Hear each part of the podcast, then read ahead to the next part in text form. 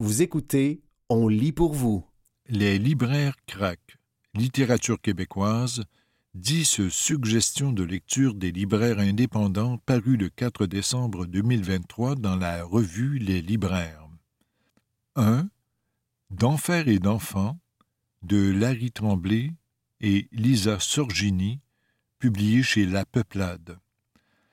Ce roman se veut une plongée en apnée en plein cœur des confins de l'âme humaine, là où détresse, noirceur et enfance se côtoient dans cinq tableaux troublants mettant de l'avant des personnages qui combattent leurs dilemmes moraux.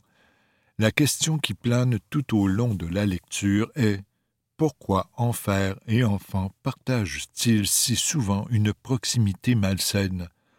On se retrouve donc aux côtés d'un couple s'entre-déchirant sur l'identité de genre de leur enfant, d'un homme racontant ses crimes les plus tordus sur la tombe de sa mère, d'un enfant maltraité devenant le petit chien qu'il a toujours voulu.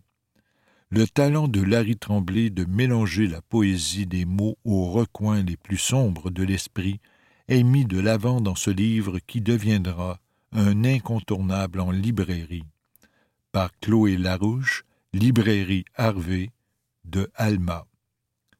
2. Autoportrait d'une autre de Élise Turcotte, publié chez Alto. Du Québec jusqu'à Paris et Mexico, Denise Brosseau a fréquenté les plus grands cercles culturels et inspiré de nombreux artistes. Femme d'Alejandro Jodorowsky, puis de Fernando Garcia Ponce, grande amie d'Alan Glass et correspondante de Gaston Miron, qui était Denise derrière le nom des hommes ayant croisé son chemin, c'est ce que tente de découvrir la nièce de cette femme au destin tragique. Elle en dresse un portrait fragmentaire à l'image du récit de cette tante tissée d'absence. Mais ces vides laissent à l'autrice l'espace nécessaire pour ouvrir un dialogue sur l'art, la dépression, la mémoire. Élise Turcotte signe ici un roman d'une grande intelligence qui montre qu'à travers l'histoire de l'autre, c'est toujours soi que l'on cherche. Par Caroline Gauvin-Dubé, de la librairie Boutique Vénus. 3. Les lits empruntés, de Lydie Pinsonneau, publié chez Québec Amérique. Que de lits Lily a-t-elle emprunté lors de sa peine d'amour? Comme troisième titre, la mascoutaine d'origine, Lily Pinsonneau livre de façon très intime la douleur de sa rupture avec un garçon qu'elle aimait et qui l'aimait aussi, mais qui ne partageait pas la même vision de leur avenir. Un chagrin d'amour ne se guérit pas totalement avec l'appui, le réconfort et les bons mots de son entourage. Pendant presque deux ans, elle erre entre Montréal et le bas du fleuve, se crée un réseau d'amis apaisant et fait des rencontres éphémères. Avec le temps, la douleur intense s'effiloche doucement. L'utilisation du langage oral, d'anglicismes et de tournures de phrases syntaxiquement houleuses rapproche le lecteur de Lily. Un touchant témoignage de cette génération par Marc-Alexandre Trudel de la librairie L'Intrigue de Saint-Hyacinthe. 4. L'éveil des érables de Marie-Christine Chartier, paru chez Urtubise. Séparés depuis un an et demi, Émilie et Jake sont brisés, incomplets et surtout incapables de mettre leur relation derrière eux, jusqu'à ce qu'ils se croisent à la sortie d'un bar un soir difficile. Une proposition un peu farfelue leur permet de passer un moment ensemble, malgré les réticences que cela provoque autour d'eux. Au fil des soupers dans leur chalet en location dans le Maine et des discussions dans le noir, ils choisiront de penser leurs blessures ensemble. Dans ce sixième roman, Marie-Christine Chartier offre une histoire qui comble assurément les attentes de ses lecteurs ceux qui croient aux histoires d'amour compliquées, mais qui en valent la peine, et ceux qui ont besoin d'un peu de lumière. Par Christine Picard, de la librairie L'Option. 5. Peau de sang, d'Audrey Villelmy, paru chez Leméac. Ce roman se déroule dans un Québec rural d'un siècle passé, rappelant un conte du terroir empreint de réalisme magique.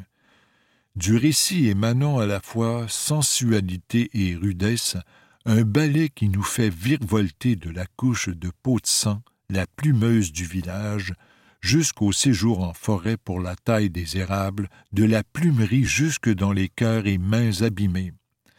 Bien que cette histoire se déroule dans le passé, on y trouve des sujets encore bien d'actualité.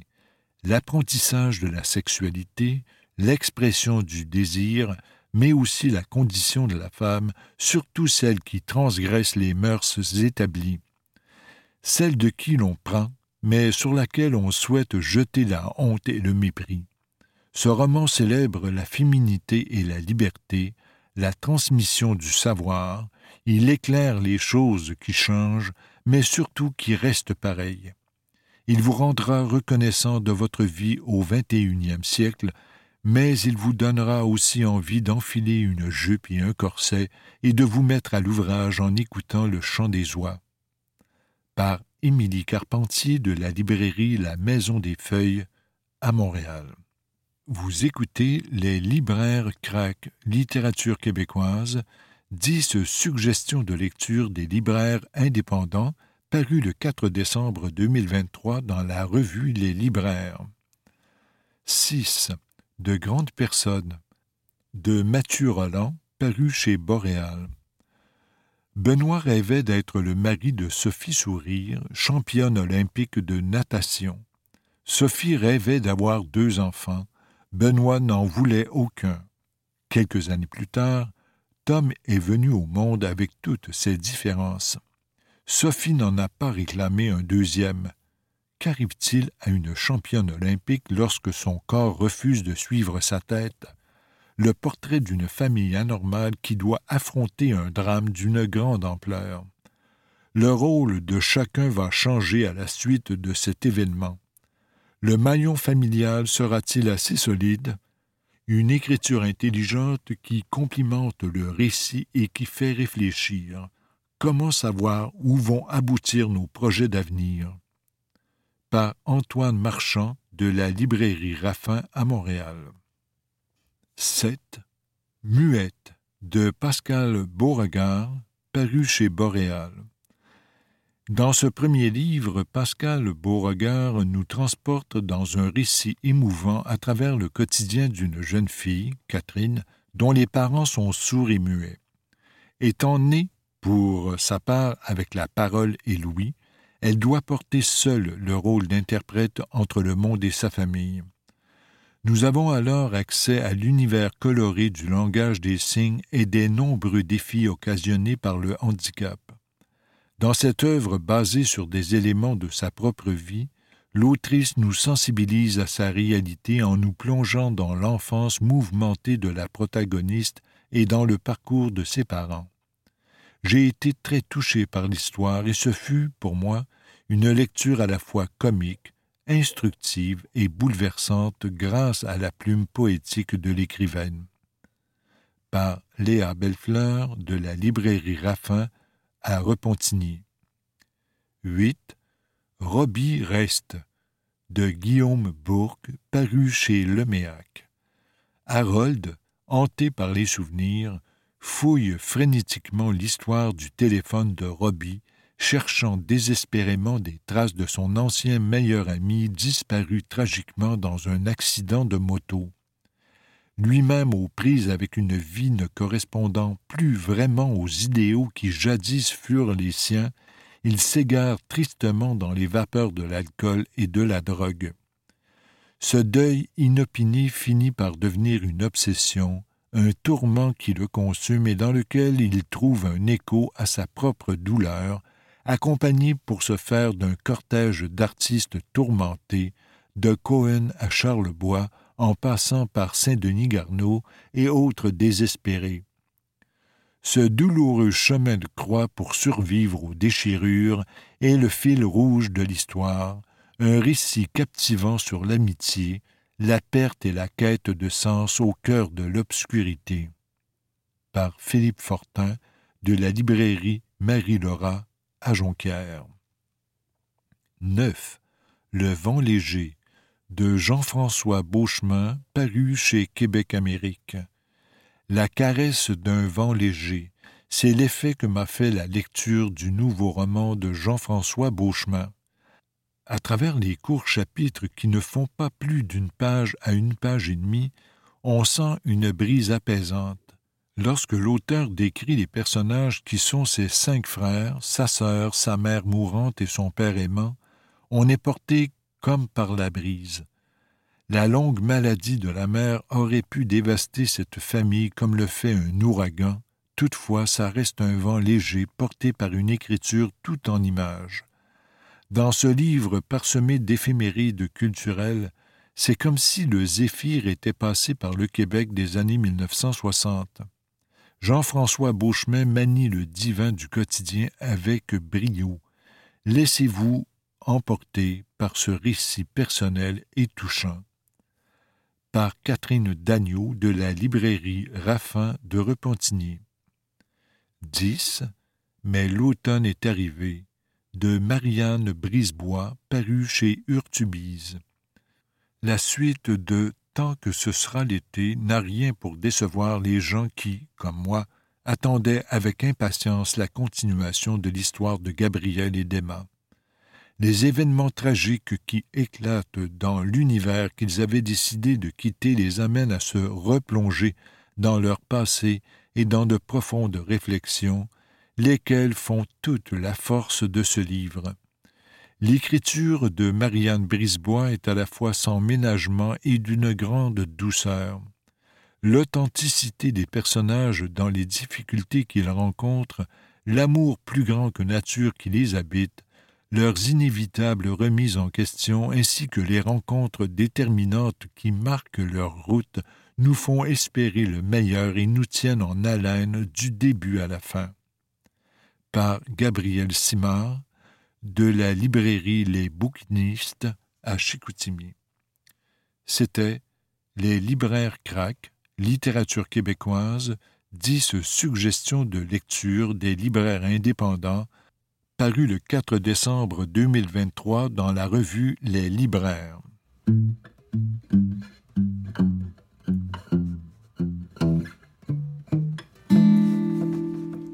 Flaco, le rapace qui fascine New York.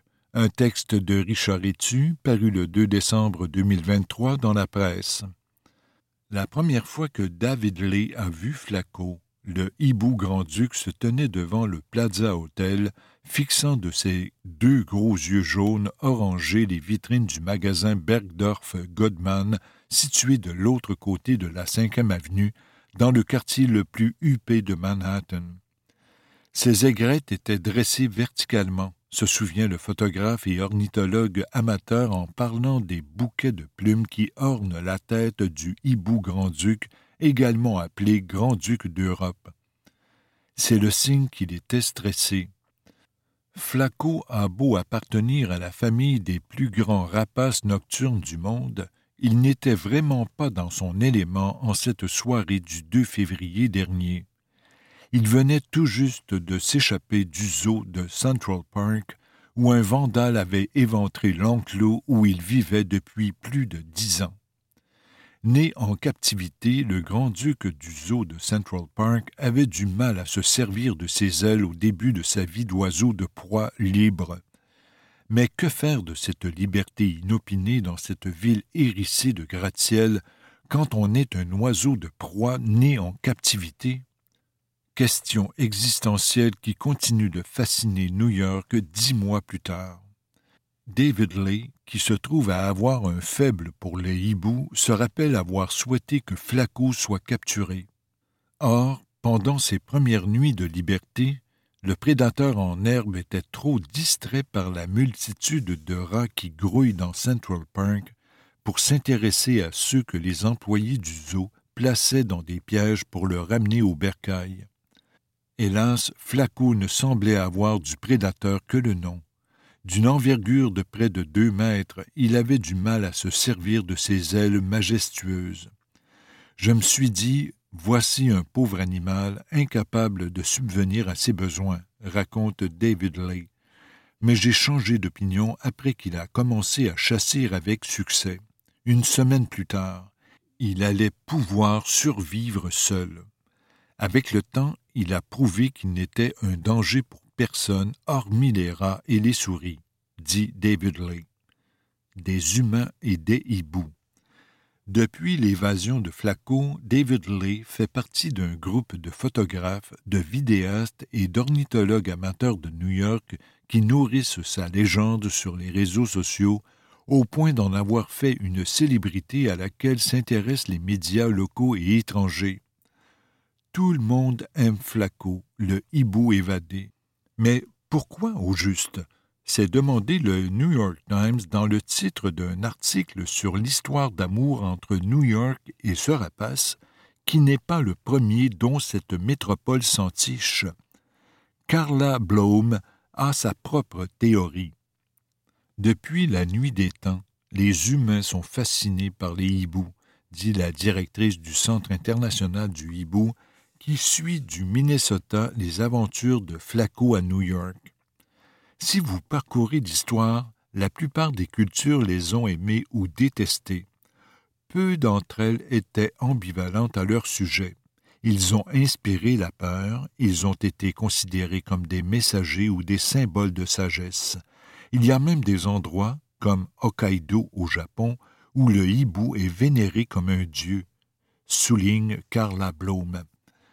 Flaco n'en est pas encore là, mais il n'est pas le premier rapace à faire les manchettes à New York, où l'apparition d'animaux sauvages ou exotiques ne manque jamais de susciter l'émoi. Une chouette rayée appelée Barry a ainsi séduit et diverti bon nombre d'ornithologues et de visiteurs à Central Park, où elle a établi ses pénates en octobre 2020, en plein cœur de la pandémie. David Lay a pris une des plus belles photos de la chouette, l'immortalisant pendant qu'elle se mirait dans l'eau d'une fontaine.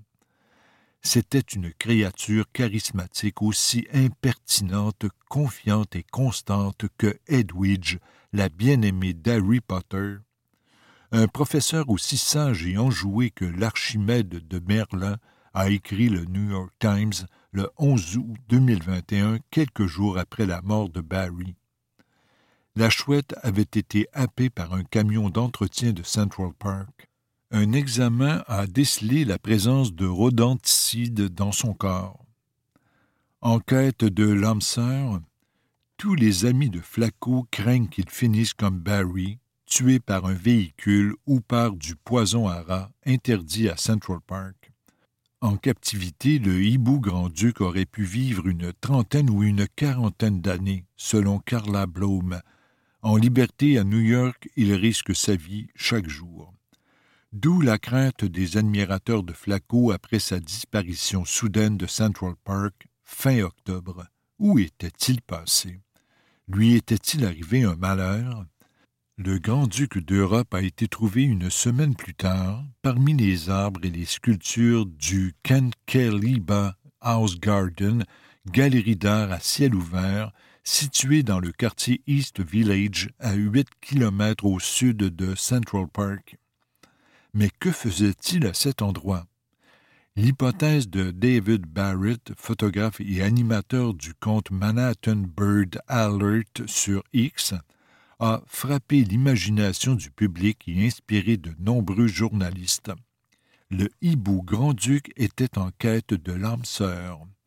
C'était la période de l'année où ces hiboux cherchent à s'accoupler, s'ils ne sont pas attachés, a-t-il avancé.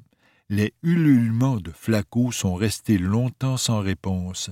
Il ignore qu'il n'y a aucune compagne pour lui dans la région. Depuis lors, Flaco est retourné à Central Park pour chasser, mais il n'y passe plus toutes ses journées. Selon les observateurs, il en aurait assez d'être harcelé par des bandes de corneilles et de jets bleus crieurs qui veulent éloigner ce super prédateur qui peut se nourrir d'oiseaux quand il se lance de son régime de rongeurs. La légende de Pale Mail. Lundi après-midi, David Lay et David Barrett ont donc trouvé Flaco perché sur une échelle de secours surplombant la cour intérieure d'un immeuble situé dans la 80e rue, à un pâté de maisons ennemies à l'ouest de Central Park. Il y a un hibou dans la cour, avait écrit le matin une résidente de l'immeuble à son mari dans un texto accompagné d'une photo du rapace. C'est Flaco, a répondu le mari avant de contacter David Barrett, dont il suit le compte sur X.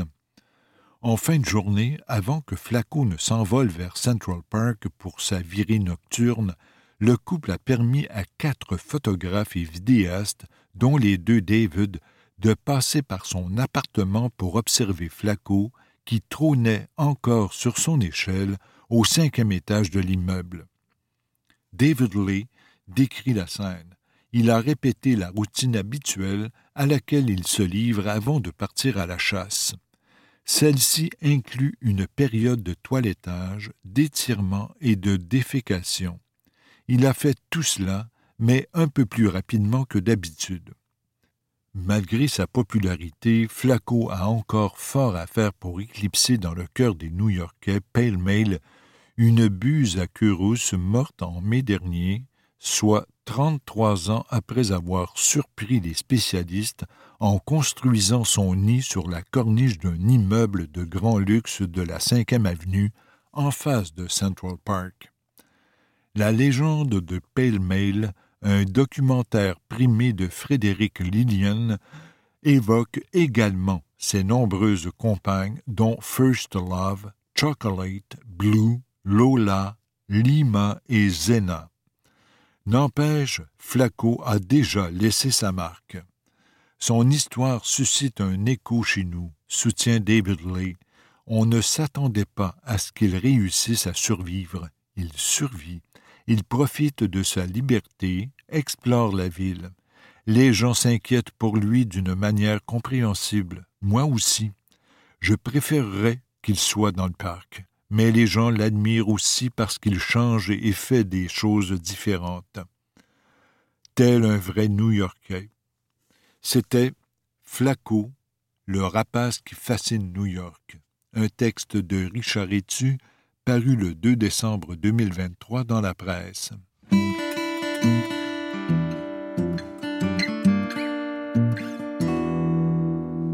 Les libraires craquent, poésie et théâtre, quatre suggestions de lecture des libraires indépendants, paru le 4 décembre 2023 dans la revue Les libraires.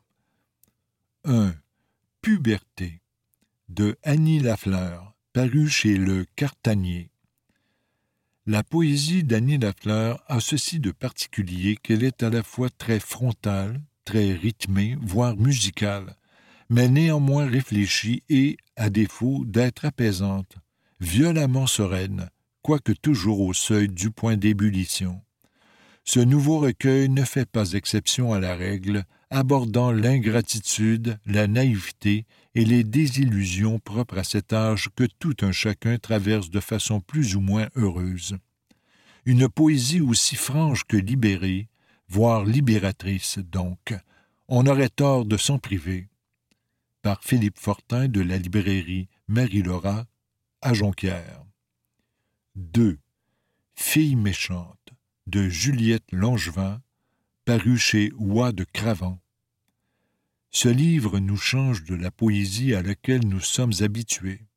Il aborde autant le travail du sexe, la consommation, les relations difficiles et fragiles que la solitude. Juliette Langevin apporte les sujets avec autodérision et nous plonge dans l'émotion avec chaque texte écrit. J'ai adoré ce recueil qui apporte vraiment un vent nouveau et d'évolution. Fille méchante sort du moule conventionnel et parle de sujets encore tabous dans notre société. Cette œuvre est magnifique, bien représentée, audacieuse, vulnérable, et j'aime l'aspect dérangeant qu'elle peut représenter pour certains. Ce livre démontre que la poésie n'a pas besoin d'être toujours douce, belle, polie et gracieuse. Il est surprenant, magnifiquement bien apporté, trash, mais beau à la fois. Par Rose et l'évêque de la librairie L'Alphabet à Rimouski. 3. Cariacou, manuel de chasse à l'usage des poètes, de Olivier Lucier, paru chez De ta. Il y a beaucoup de formes différentes dans le livre d'Olivier Lucier. Si la partie guide est particulièrement visible dans la section Manuel pour chasser le cerf de Virginie, une pléthore d'autres textes particulièrement bien titrés se présentent à nous. Poèmes, confidences et réminiscences offrent tour à tour des moments d'une grande vulnérabilité. Je ne sais pas si Kariakou saura convaincre un ou une néophyte de la chasse d'obtenir son permis de code F ou A pour arc arbalète, pour ensuite aller se geler dans le bois, mais ce sont de belles perles de timidité dévoilées. Personnellement, je sais quel livre je vais mettre dans le canot quand j'irai installer mes salines. Après tout, plusieurs grands auteurs américains ont commencé leur carrière en publiant dans des revues de chasse et pêche. Olivier Lucier a seulement décidé de passer directement au gros gibier, le livre. Par Anthony Lacroix, de la librairie boutique Vénus. 4. Ismen, de Carole Fréchette, paru chez Leméac de l'Antigone du dramaturge français Jean Anouilh à celle de la cinéaste québécoise Sophie de Raspe, on ne compte plus les réécritures de la célèbre pièce de Sophocle. Si ces dernières se sont surtout intéressées à sa flamboyante héroïne et à la résistance sans compromis qu'elle oppose à son oncle Créon, la dernière pièce de Carole Fréchette donne la parole à un personnage relégué trop souvent au second plan sa sœur Ismène. Car celle qui est présentée comme lâche et peureuse pourrait au contraire nous montrer la voie à suivre dans nos sociétés marquées par la montée des extrêmes. Cet habile monologue présente une Ismène mue par un amour aussi fort qu'Antigone, mais aiguillée par la déesse de la paix Érenée. Celle-ci mettra tout son cœur à tempérer les ardeurs de l'une et de l'autre, pour mettre fin à ce qui conduit sa famille à sa perte depuis des millénaires, l'excès, en espérant que la pièce soit bientôt montée au Québec, par Marc-André Lapalisse de la librairie Pantoute. C'était quatre suggestions de lecture des libraires indépendants parues le 4 décembre 2023 dans la revue Les Libraires.